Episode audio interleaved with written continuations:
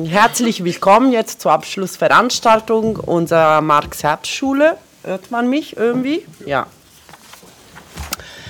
Äh, mit Klaus-Dieter Block und äh, Michael Heinrich. Äh, wir wollen uns jetzt in dieser Veranstaltung nochmal mit der Frage beschäftigen, der Stellung von Weltmarkt und Krise im sogenannten Sechs-Bücher-Plan von, von Marx. Das finde ich jetzt ganz gut, weil zumindest am Freitagabend bei der Einführungsveranstaltung äh, war schon eben vom Sechs-Bücher-Plan die Reden, vielleicht auch schon in den Workshops und dann wollen wir heute eben klären, was das war und welche Stellung Weltmarkt und Krise da drin hatten.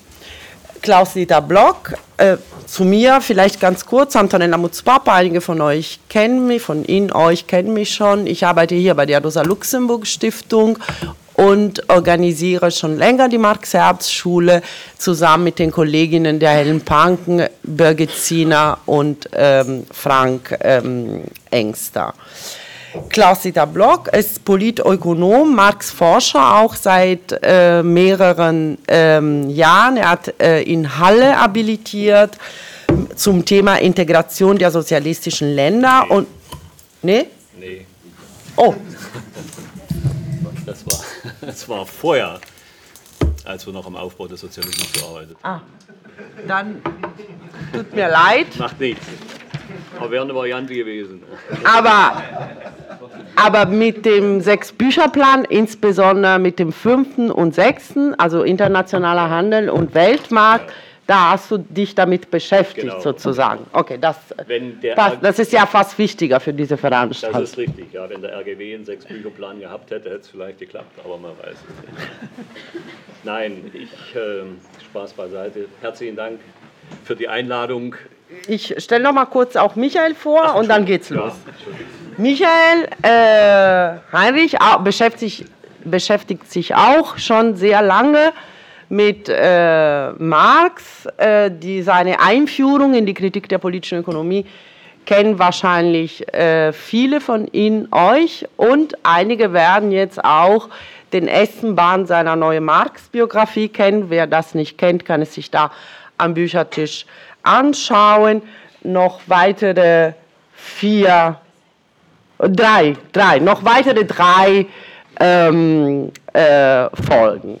Genau, zum Ablauf werden die äh, Klaus-Dieter Block und Michael Leinig beide relativ kurze Inputs äh, uns geben, eben zu sechs Bücherplan und Stellung vom Weltmarkt und Krise und wie es bei Marx eventuell da weitergegangen ist ähm, in seiner Idee, ob er sich dann von diesem Plan verabschiedet hat und was anderes gemacht hat oder eben nicht. Klaus-Dieter Block wird anfangen, Michael macht weiter und dann würden wir schon auch die Diskussion mit in euch ähm, eröffnen. Nach der Veranstaltung ist sie bitte nicht sofort wegzugehen, weil wir auch in dieser zusammen dieser Konstellation heute Morgen gerne ein paar Feedback von euch hätten zu dem, zum, zum Gesamtwochenende, wäre es schön, wenn ihr noch einen Moment bleibt und vielleicht das eine oder andere uns noch sagt, was äh, gut oder besser geklappt hat und was weniger gut oder schlecht geklappt hat. Genau, Klaus-Dieter Block fängt an. Ja, vielen Dank, Entschuldigung nochmal. Also um es nochmal zu sagen, äh, ich komme nachher noch drauf zu sprechen auf Halle.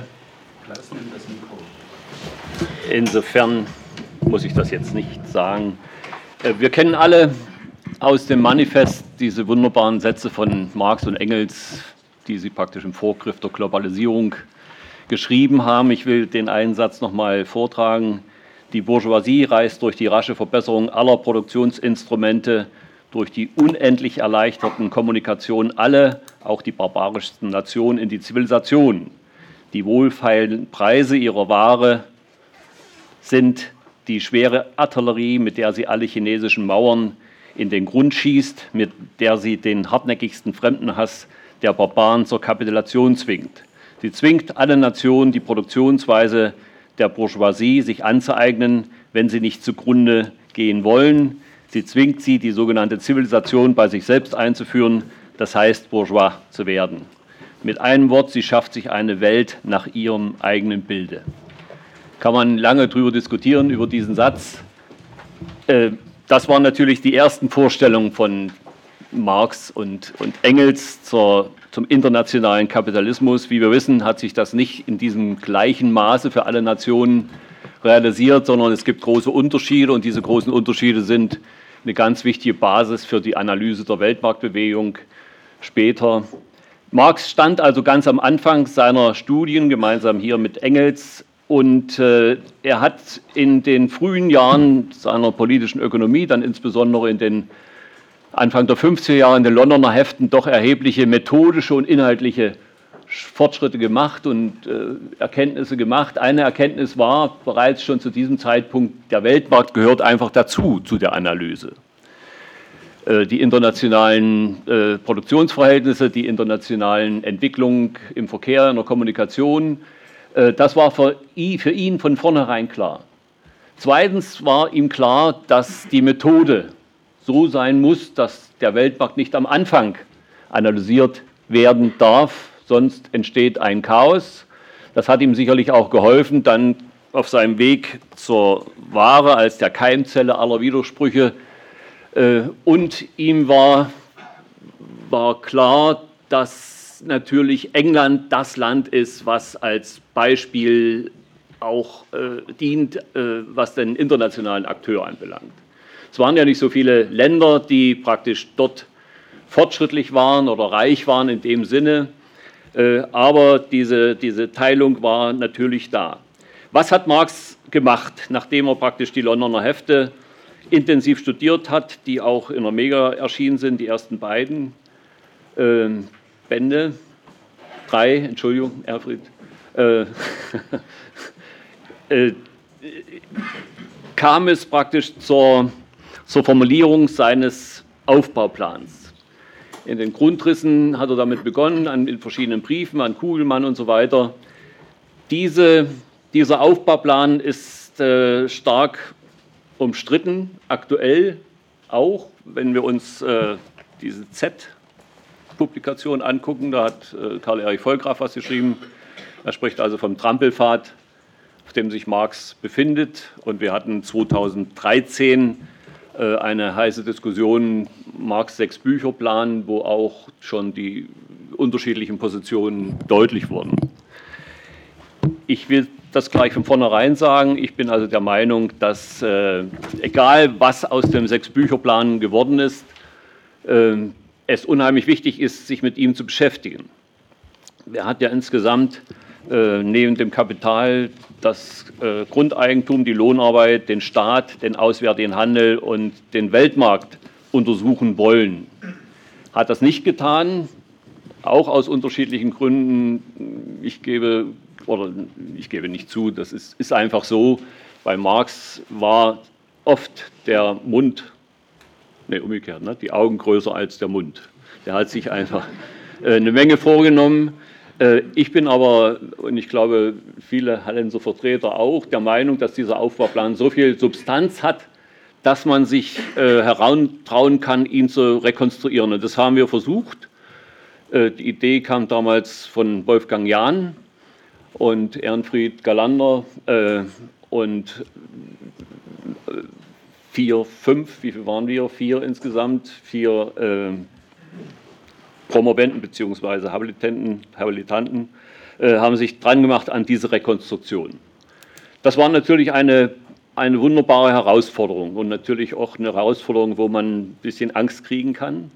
Ich hatte tatsächlich vorher mich mit dem RGW beschäftigt äh, und bin da schon im Prinzip natürlich hier und da auf Marx gestoßen, weil wir natürlich beim Aufbau des Sozialismus äh, immer mal wieder auf Marx zurückgegriffen haben, obwohl er nichts dazu gesagt hat konkret. Äh, und insofern bin ich also mit großem Respekt an diese beiden Bücher herangegangen, also den Auswärtigen Handel und den Weltmarkt. Es war also so, dass es eigentlich so eine Sammelarbeit war für alle äh, Mitstreiter. Das war also Gisela Winkler, das war Gunter Welling, das war äh, Marion Zimmermann und, und ich war es zunächst erstmal eine Sammelaktion. Das heißt, wir sind alles, was zu diesem Zeitpunkt da war. Uns hat geholfen, dass die Londoner Hefte bearbeitet worden sind. Uns hat geholfen, dass äh, der Megabestand angewachsen ist, sodass man doch schon genauer hingucken konnte, was, ähm, was ist da, was kann man zusätzlich auswerten. Ähm, ich will jetzt nicht die einzelnen, wenn nachher Interesse besteht, kann ich ein paar Punkte nennen aus diesen Büchern, die ich eben genannt habe. Das ist eine ganze Menge. Ob es äh, für ein Buch gereicht hätte, weiß ich nicht, aber es zeigt sich auf jeden Fall, dass Marx lange äh, immer wieder Notizen gemacht hat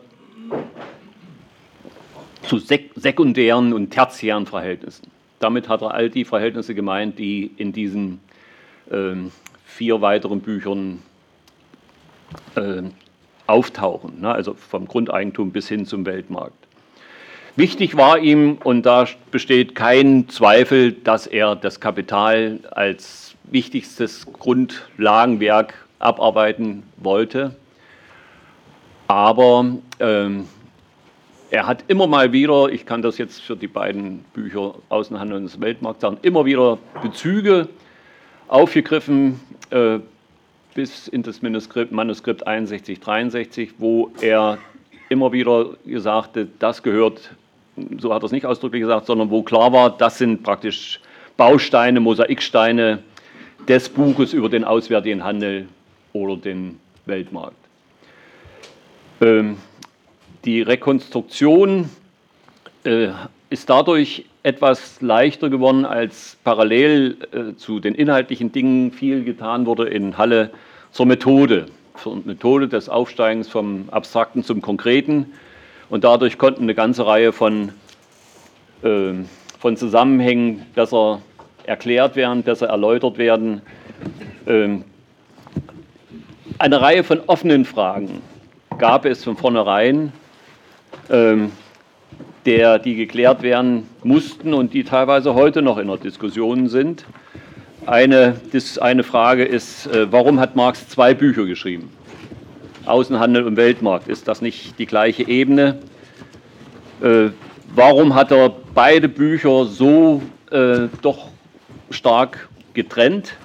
Es gibt verschiedene Vorschläge, auch von Kogan, dem damaligen sowjetischen äh, Ökonomen, der sagte, das eine wird praktisch aus der Weltmarktperspektive betrachtet, das andere aus der nationalen Perspektive. Ähm, wir haben nachher im Prinzip ähm, nachdem das ganze Material zusammengetragen war, uns für folgende äh, Variante, nicht Variante, das ist einfach so, denke ich, äh, entschieden.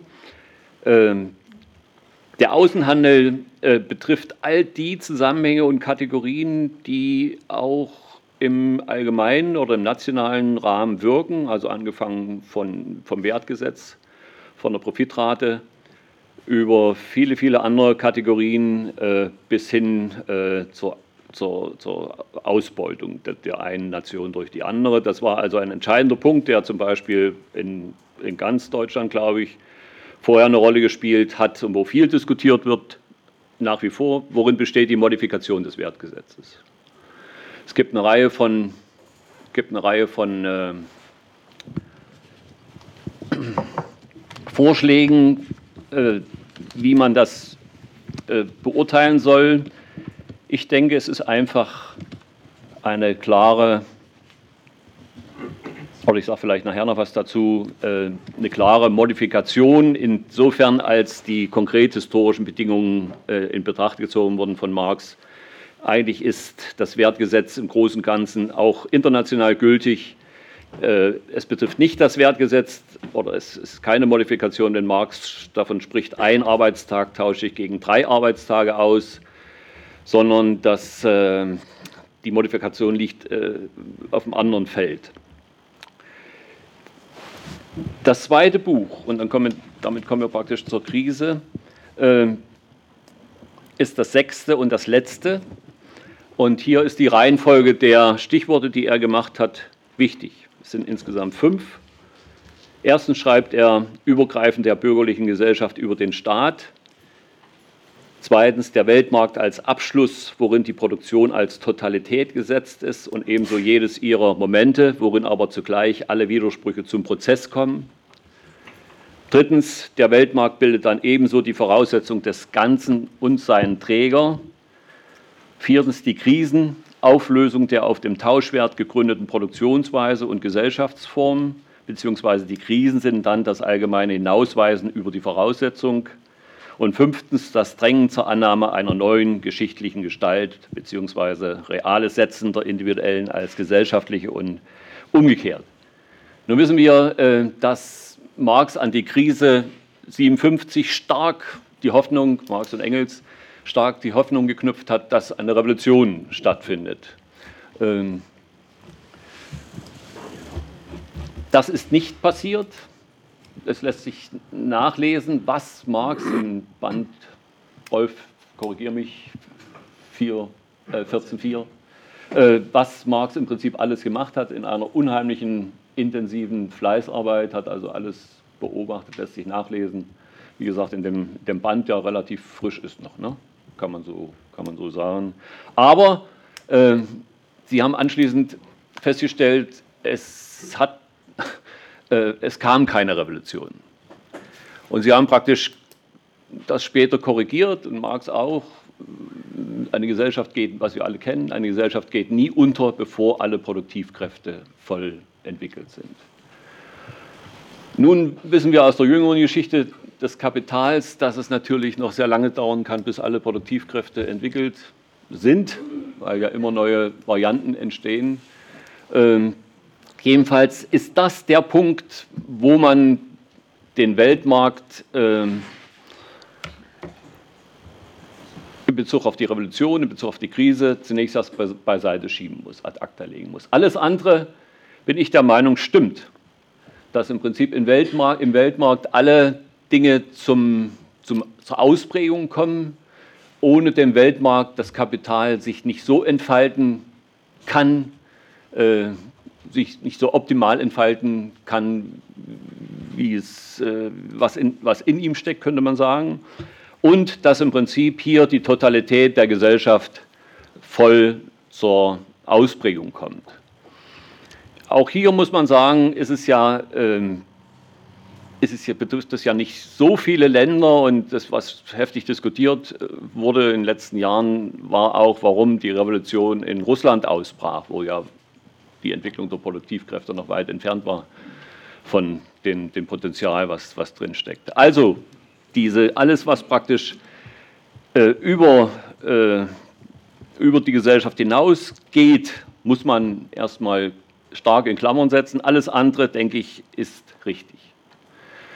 Ich hatte vorhin angekündigt, dass ich noch was zum äh, Aufbauplan sagen wollte. Es ist tatsächlich so, dass an einem Punkt Marx nicht mehr darüber spricht, dass das in den Aufbauplan soll oder in das und das Heft.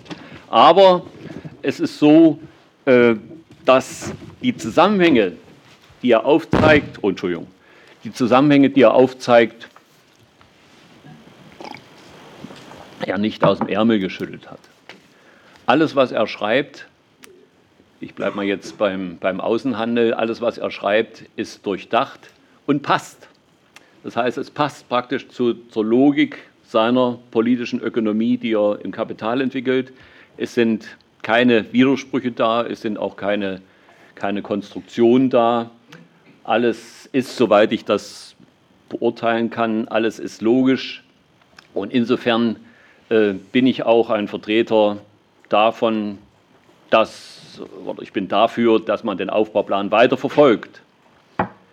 Nicht jetzt auf der Suche, wo hat er denn was geschrieben oder wo könnte es denn noch was sein, sondern einfach, äh, um den Erkenntnisprozess von Marx so ein bisschen nachzuvollziehen. Es ist ja kein, wie soll ich sagen, es ist ja kein, kein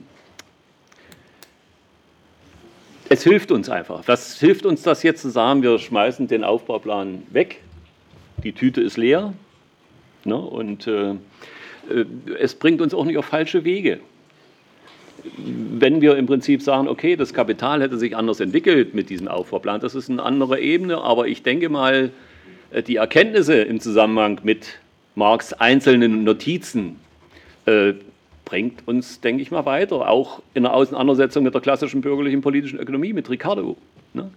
Das ist ja ohne ihn oder ohne seine Außenhandelstheorie wäre Marx nie so weit gekommen. Und das, äh, denke ich mal, lohnt sich einfach, das, das so weiter zu rekonstruieren. Wir sind noch lange nicht fertig, das wisst ihr alle. Äh, nicht nur mit dem Aufbauplan, sondern prinzipiell. Äh, wir sind praktisch vor uns steht eigentlich noch so, ich spreche jetzt mehr für mich, wenn ich wenn das so, so klappen würde, würde ich natürlich gerne mal in die neuen Megabände gucken, äh, was so in den 70er, 80er Jahren entstanden ist und was da zum Weltmarkt steht.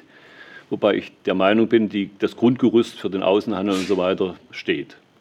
Also die grundsätzlichen Fragen, die er selbst auch gestellt hat, sind, denke ich mal, beantwortet in den drei Bänden des Kapitals. Und dann, äh, dann müssen wir, denke ich mal, gucken, wie oder welche Stränge es zur Aktualität gibt. Die Chinesen haben ja jetzt ins Horn geblasen und wollen im Prinzip äh, doch bis 2040, 2050 ganz schön losmarschieren. Und ist, ihnen ist, glaube ich, klar geworden, dass äh, sie als Billiglohnland nicht an die Spitze kommen und dass ihre chinesische Mauer nach wie vor so ein bisschen gefährdet ist. Ähm, und das lässt sich praktisch bei Marx nachweisen, was getan werden muss, um im Prinzip auf dem Weltmarkt aktiv mitzumischen. Auch diesen Fakt hat Marx bzw. auch Engels angeführt, dass natürlich auch schwache Länder mitwirken können auf dem Weltmarkt, wenn sie, wenn sie im Prinzip versuchen, den, äh, das notwendige Produkt äh, den, den Arbeitern wegzunehmen oder einzuschränken, na, und, äh, um letztlich doch noch einen Profit zu haben. Und ich finde schon, dass, äh, dass wir uns die Mühe machen müssten, gerade im Zusammenhang mit der Mega, um den Erkenntnisprozess weiter verfolgen zu können, äh, dass wir da dranbleiben einfach. Und da ist, wie gesagt, noch eine Menge, noch eine Menge Stoff, eine Menge Reserven, sowohl methodisch als auch inhaltlich. Soweit vielleicht erstmal. Ja.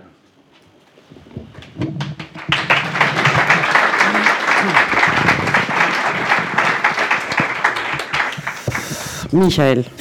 Ja, ich kann da ähm, sehr gut dran anschließen. Ähm, auch gerade mit dem, was du zuletzt gesagt hast, mit dem Dranbleiben und äh, allerdings auch erinnern dran, was eigentlich schon da ist. Du hast ja kurz äh, gesagt hier in, in Halle dieses Projekt Rekonstruktion äh, des Sechs-Bücher-Planes, wo eine Reihe von Dissertationen, Habilitationen entstanden sind so ab Ende der 70er und, und in den frühen 80er Jahren. Was auch noch erwähnenswert ist, die, diese kleine Zeitschrift Arbeitsblätter äh, zur Marx-Engels-Forschung. Ähm, ist alles so in derselben Zeit äh, im Übrigen entstanden, als ich angefangen habe, meine Diplomarbeit, meine Doktorarbeit zu schreiben. Nur das waren zwei getrennte Welten. Also ich in Westberlin und äh, Ostberlin und Halle. Äh, da, da, lagen Welten dazwischen. London, Paris war für jemanden, der in Westberlin lebte, erheblich näher als ähm, Ostberlin oder Halle. Äh, insofern habe ich da ähm, einiges kennengelernt durch die Bibliotheken. Die persönlichen ähm, Beziehungen sind erst später entstanden. Aber das, was da vorliegt in den Bibliotheken, ist eigentlich schon mal eine gewaltige Forschungsleistung und die droht in den nächsten 10, 20 Jahren wirklich physisch zu verschwinden. Die Dissertationen, äh, wie man sie in den Bibliotheken findet, ich habe neulich gerade mal wieder eine ausgeliehen, ist auf diesen ähm, Matrizen gedruckt, diese verblassende blaue Farbe. Man kann es nicht mal mehr richtig kopieren. Und äh, viele Exemplare gibt es nicht. Also vielleicht wäre das auch eine Aufgabe für die Rosa-Luxemburg-Stiftung und äh, irgendwo sah Schein ich auch die Vertreter des äh, Dietz Verlages äh, hier im Raum. Im Moment sehe ich sie zwar nicht, äh, aber, sie aber sie sind im Prinzip hier. Also nicht nur die Weiterführung, sondern das, was es überhaupt an Forschungsleistungen gibt, dass man das wirklich konserviert und, und nicht jetzt äh, ja, der nagenden Kritik der Mäuse ist es nicht, aber dem, dem Verblassen äh, des unzureichenden Drucks äh, anheimgibt. So, ähm, ja, ich habe, also Klaus hat eigentlich auch schon, schon ganz vieles ähm, vorweggenommen, was, was mir ebenfalls wichtig ist. also zunächst mal ähm, festzuhalten, der Weltmarkt, ähm, du sagtest, er ist immer dabei. Ich würde sogar noch ein, ein Stückchen äh, weitergehen. Dem Marx war schon klar, bereits äh, kann man nachlesen, viertes Kapitel im, im ersten Band, der Weltmarkt ist der historische Ausgangspunkt des Kapitals. Also es ist nicht so, dass ich jetzt so national entwickelt sich ein Kapital und irgendwann kommt als Sahnehäubchen der Weltmarkt dazu, sondern umgekehrt. Der Weltmarkt ist eigentlich der historische Ausgangspunkt und die Weltmarktverhältnisse führen dann historisch dazu, dass sich ähm, im, im Innern der einzelnen Länder kapitalistische Verhältnisse äh, verstärken. Ähm, der Weltmarkt, wie er im Manuskript zum dritten Band äh, festhält, ist die Lebensatmosphäre des Kapitals. Also das ist nicht bloß ein, ein, zufälliger historischer Ausgangspunkt, sondern Kapital, also in dieser, ähm, mit seiner Tendenz zu expandieren, lebt nur im Weltmarkt. Also insofern, moderner Kapitalismus ohne Weltmarkt geht überhaupt nicht. Das Problem von einer wissenschaftlichen Durchdringung ist aber, das hat Klaus ja auch schon angesprochen, man kann nicht mit dem Weltmarkt anfangen. Das ist ja eine viel zu voraussetzungsreiche ähm, Geschichte. Man muss erstmal andere, äh, einfachere Kategorien entwickeln, also Ware, Geld, Kapital. Allerdings sollte einem dann klar sein, wenn das passiert, auf welcher Abstraktionsebene die Kapitalbände eigentlich argumentieren. Das ist nicht ein nationales Kapital, was da dargestellt wird oder der Kern eines nationalen Kapitals, sondern das ist die allgemeine Natur des Kapitals, wie er das äh, an mehreren Stellen bezeichnet, sozusagen noch vor der Scheidung von nationalem Kapital und Weltmarkt. Also es ist ein, ein sehr hohes Abstraktionsniveau, auf dem da ähm, argumentiert wird. Wenn man von einem nationalen Kapital sprechen wollte, ja, dann muss man solche Sachen wie Wechselkurse, die anderen nationalen Kapitale mit einbeziehen. Und da finden sich zwar hier und da ähm, im Kapital ein paar Hinweise, aber ähm, nicht nur keine Theorie, auch die Darstellung ist, also würde ich eben sagen, kann man nicht darauf beziehen, dass das äh, so eine Art nationales Kapital wäre. Nun, der Sechs-Bücher-Plan. Ähm, der Sechs-Bücher-Plan hat ja auch äh, Klaus schon das Wichtige dazu gesagt, äh, also sechs Bücher, Kapital, Lohn, äh, Grundeigentum, Lohnarbeit, Staat, äh, Weltmarkt, äh, Staat, Außenhandel, Weltmarkt. Der war sehr wichtig in den Manuskripten, also in den Grundrissen, der war sehr wichtig im Briefwechsel, geht der Marx drauf ein. Allerdings, ähm, so ab 1863 ist davon nicht mehr die Rede. Genauso wenig wie von dem Kapital im Allgemeinen versus Konkurrenz der Einzelkapitale die Rede ist. Also der, der Ausdruck Kapital im Allgemeinen taucht nach 1863 nicht mehr aus, auf. Es gibt eine ganz lange Debatte äh, darüber, hat schon mit Henrik Grossmann äh, angefangen.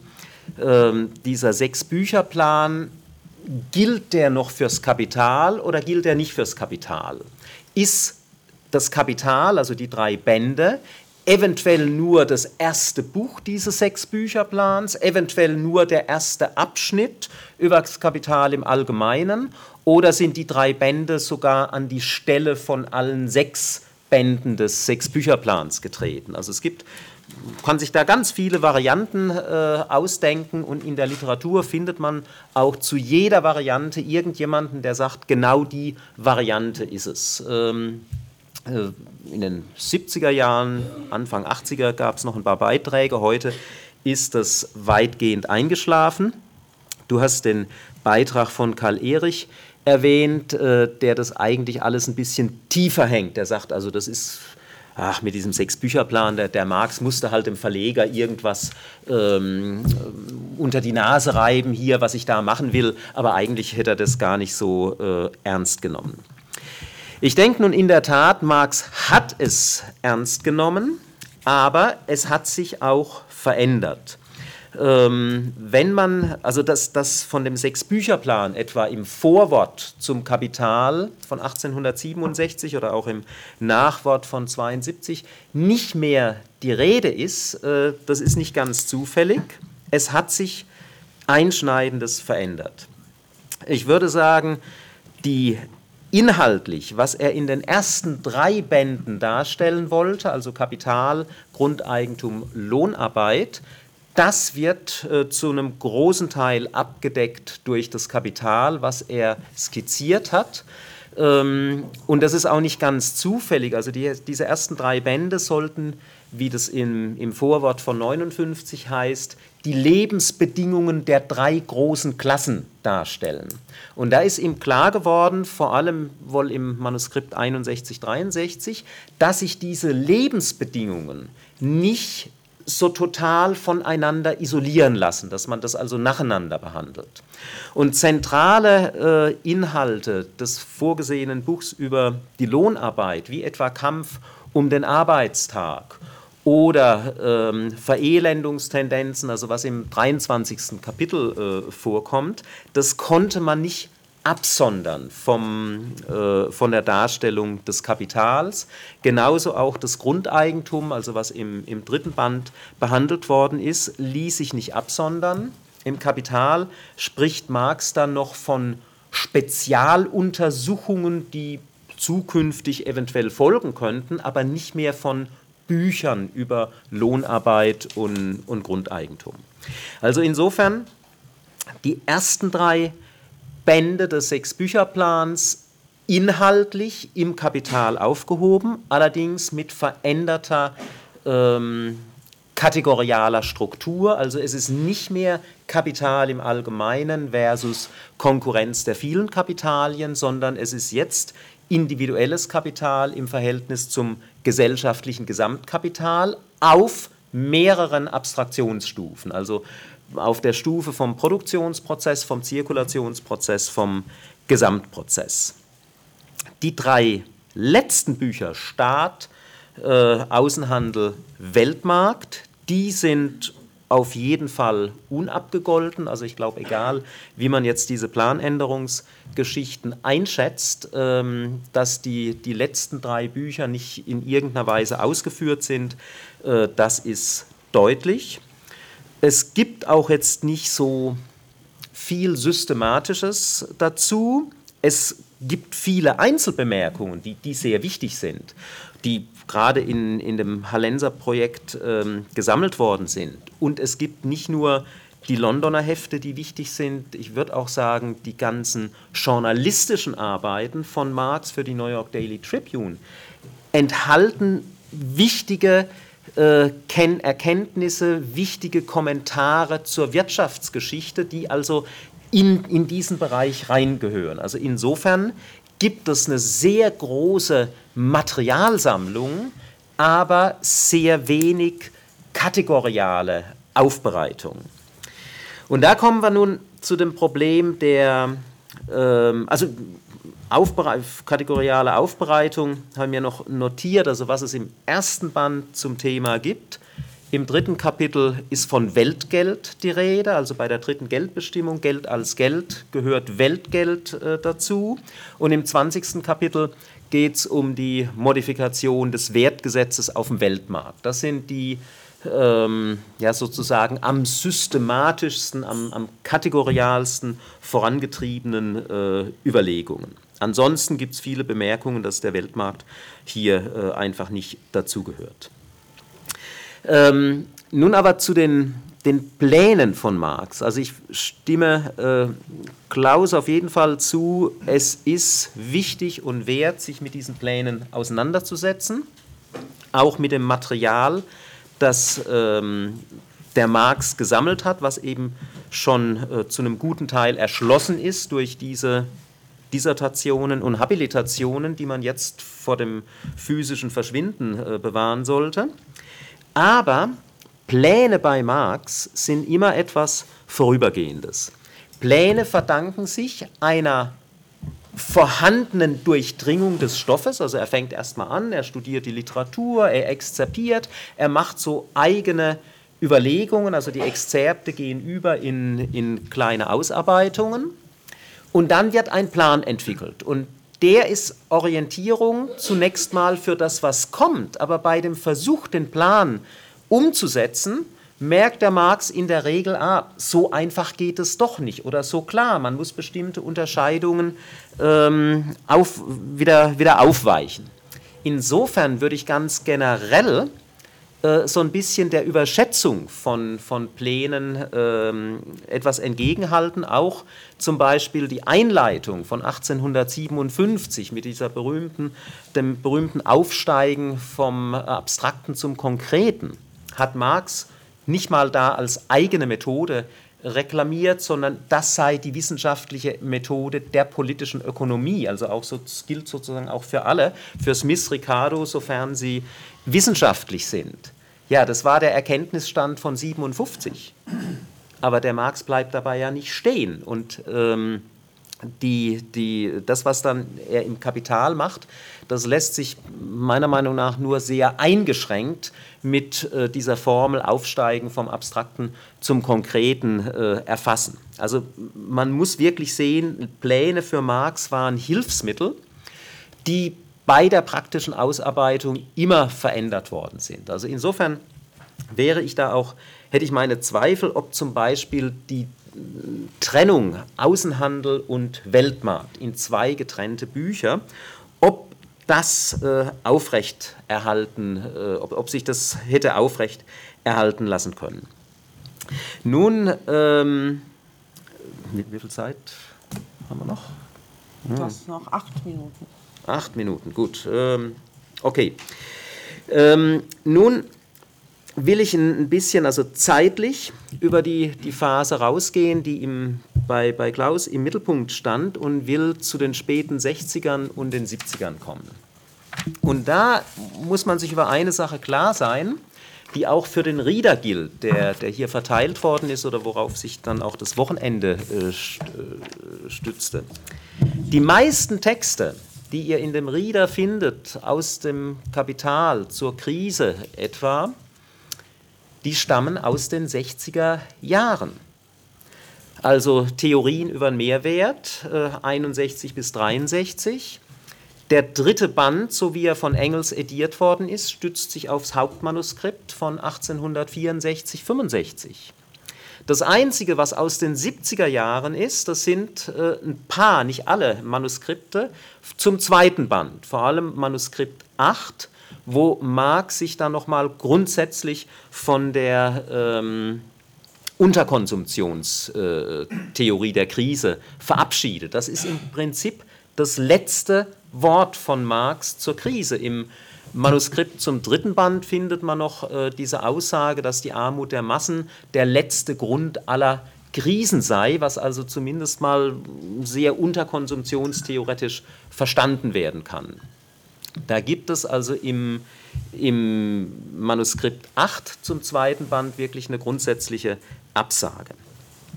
Also was wir lesen, das meiste zu Krise, zu Weltmarkt, das stammt aus den 1860er Jahren, sogar aus der ersten Hälfte der 1860er Jahre. Nur die Entwicklung ging weiter. 1866, Marx hatte gerade ähm, dieses Manuskript 63 bis 65 abgeschlossen, gibt es eine Krise in England, die Marx so frappiert hat, dass er in das Manuskript für den zweiten Teil des ersten Bandes noch ein paar Sätze reinquetscht an einer Stelle, wo die überhaupt nichts, also systematisch, zu suchen haben. Den, den ersten Teil hat er schon dem Verleger abgeliefert und der zweite Teil hat er dann mit dem Schiff im April ähm, 67 nach Hamburg gebracht und da quetscht er dann ins 23. Kapitel noch ein paar Sätze zu dieser Krise 66 rein, wo er sagt, diese Krise hat hauptsächlich finanziellen Charakter. Und das war in der Tat etwas Neues. Also Finanzkrisen, reine Finanzkrisen, die kannte er, die, äh, die gab es früher.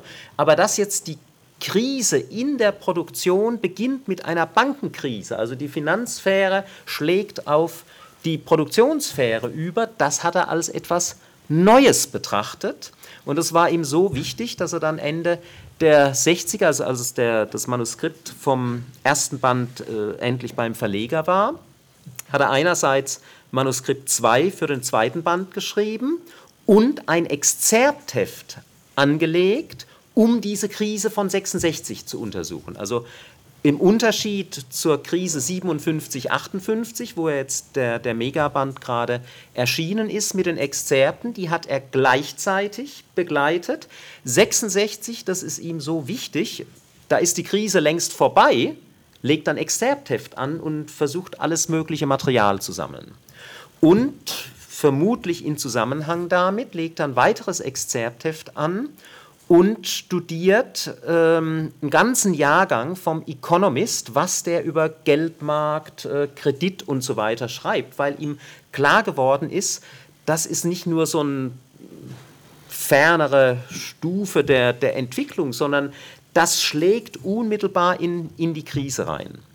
Also da wird schon bereits da deutlich, dass er über die Pläne jetzt wie sie im dritten, im Manuskript vom dritten Band äh, skizziert sind, dass es darüber eigentlich rauszugehen hat. Und das verstärkt sich dann nochmal in den 70er Jahren.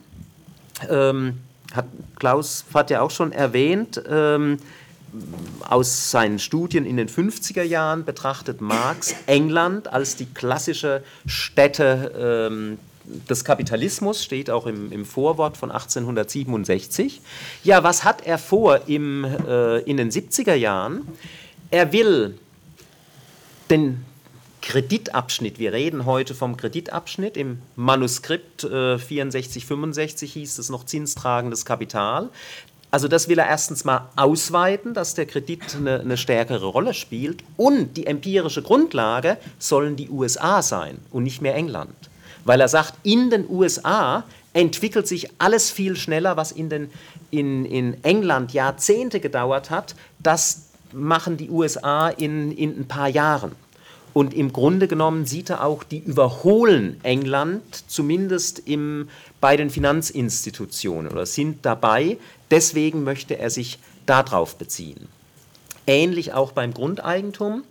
Er beschäftigt sich mit dem russischen Grundeigentum kriegt mit, das hat eigentlich eine ganz andere Entwicklung genommen als das englische Grundeigentum. Also man kann da gar nicht von einer, einem Entwicklungspfad ausgehen, man muss von mehreren Entwicklungspfaden ausgehen. In den USA sieht das Grundeigentum nochmal anders aus. Er studiert, er lernt sogar Russisch, studiert äh, ökonomische Literatur über Russland, was äh, vor allem mit dem Grundeigentum zu tun hat. Also nochmal eine, eine enorme Ausweitung dessen, was er eigentlich schon gemacht hat.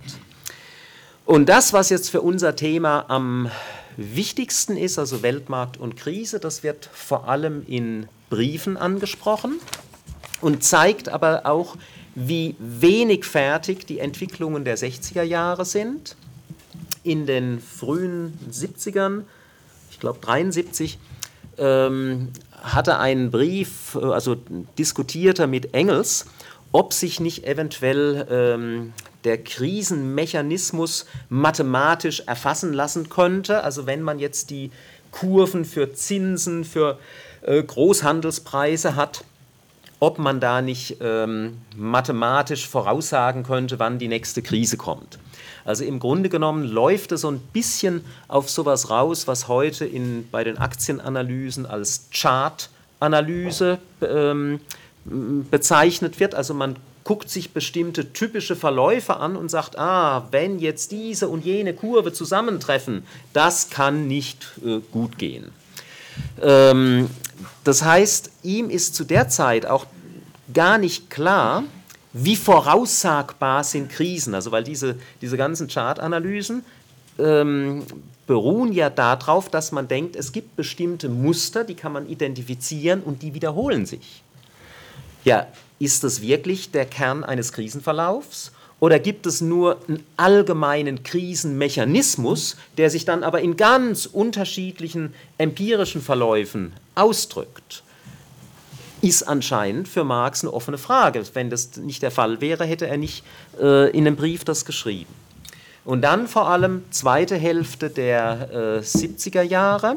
Da gibt es wirklich einen äh, neuen Krisentypus, nämlich die erste langfristige Stagnationskrise. Vorher waren Krisen relativ kurzfristige Sachen, ein scharfer Einbruch und dann gab es wieder einen, einen, schnellen Aufschwung. Und äh, in der zweiten Hälfte der 70er Jahre fängt so eine langfristige Krise an. Es hat es, es geht so ein bisschen nach unten, aber nicht so scharf und es ist gar nicht zu sehen, wie das wieder nach oben geht. Und Marx diskutiert es in verschiedenen Briefen. Und ihm ist klar, man kann das eigentlich nur auf einer internationalen Ebene erklären, also Wechselkurse, die Politiken der verschiedenen Nationalbanken spielen da äh, zusammen, wo ich sagen würde, das stellt eigentlich die Trennung, die er immer noch im, im Kopf hat, also diese drei Bände des Kapitals, einschließlich eines Abschnitts über äh, Zins und Kredit, aber ohne Staat, ohne Weltmarkt, stellt das eigentlich in Frage. Oder eine Lösung wäre, man muss diesen, diesen theoretischen Teil im Kapital über zinstragendes Kapital und Kredit extrem beschränken, extrem klein halten und sozusagen alles, was spannend wird, das kann man gar nicht ohne Staat und Weltmarkt verhandeln. Das heißt, äh, für mich steht da eigentlich noch ähm, wirklich dann auf der Kippe sechs Bücherplan nochmal auf, auf einer ganz anderen Ebene lässt sich diese grundsätzliche Trennung der Bücher eigentlich noch aufrechterhalten. Marx sieht auch, dass da theoretisch etwas zu tun ist. Danielson, der äh, gerne, ähm, also der, der hat den ersten Band übersetzt und möchte gerne die, die nächsten Bände des Kapitals übersetzen ins Russische, schreibt ihm da immer, ja, wie lange dauert es denn noch und wann kommt denn endlich das Manuskript? Und dem schreibt er, ähm, 1878, 79, ich habe jetzt das, das, Jahr nicht mehr genau im Kopf. Ähm, also ich kann den zweiten Band und mit zweiten Band war Buch 2 und Buch 3 gemeint. Also da, da, muss man ein bisschen aufpassen. Wir haben heute eine andere Bandzählung, als, als Marx das hatte. Also ich kann dieses, diesen zweiten Band nicht fertig machen, bevor sich die gegenwärtige Krise nicht zu ihrem Höhepunkt entwickelt hat, denn ich muss sie theoretisch konsumieren. Theoretisch, und das hat er auch unterstrichen.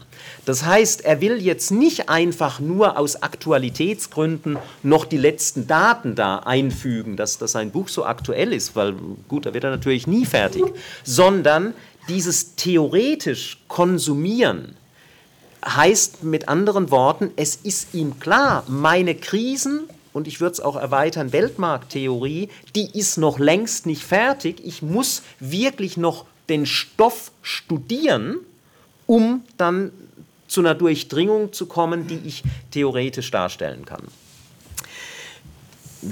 Ich bin am Ende. Letzter Satz. Was, was heißt das Ganze jetzt? Das, was wir heute als Kapital lesen, die drei Bände, von Engels herausgegeben. gibt eine lange Debatte, inwieweit Engels in den Text oder er hat, dass Engels in den Text eingegriffen hat, ist unstrittig. Was bedeutet das? Wie, wie schwerwiegend sind die Eingriffe? Ähm, gibt es eine lange Debatte drüber. Ich würde sagen, an einigen Stellen sind die durchaus wichtig. Aber ganz unabhängig von dieser, äh, von dieser Debatte, wir haben ja jetzt durch die Mega Zugriff auf die Originalmanuskripte, muss man sich klar machen, das, was wir an Manuskripten haben, das stammt im Wesentlichen aus den 60er Jahren, mit Ausnahme von ein paar Manuskripten für den zweiten Band. Aber Marx hat sein, Manu sein Kapitalprojekt weitergedacht. Also wir, wir müssen sozusagen unterscheiden, das Kapitalprojekt der 70er Jahre, wo wir Umrisse in Exzerpten, in Briefen finden, und den vorliegenden Texten und dürfen nicht die, die vorliegenden Texte bereits für das fertige Projekt nehmen. Also insofern weiterdenken, wie, wie Klaus das auch gesagt hat, aber wirklich auf allen Ebenen, auch auf der Ebene von, von vorliegenden Texten, die gerne so ein bisschen als kanonisch und abschließend behandelt werden. Da ist überhaupt nichts abgeschlossen. Aber ich bin jetzt damit abgeschlossen.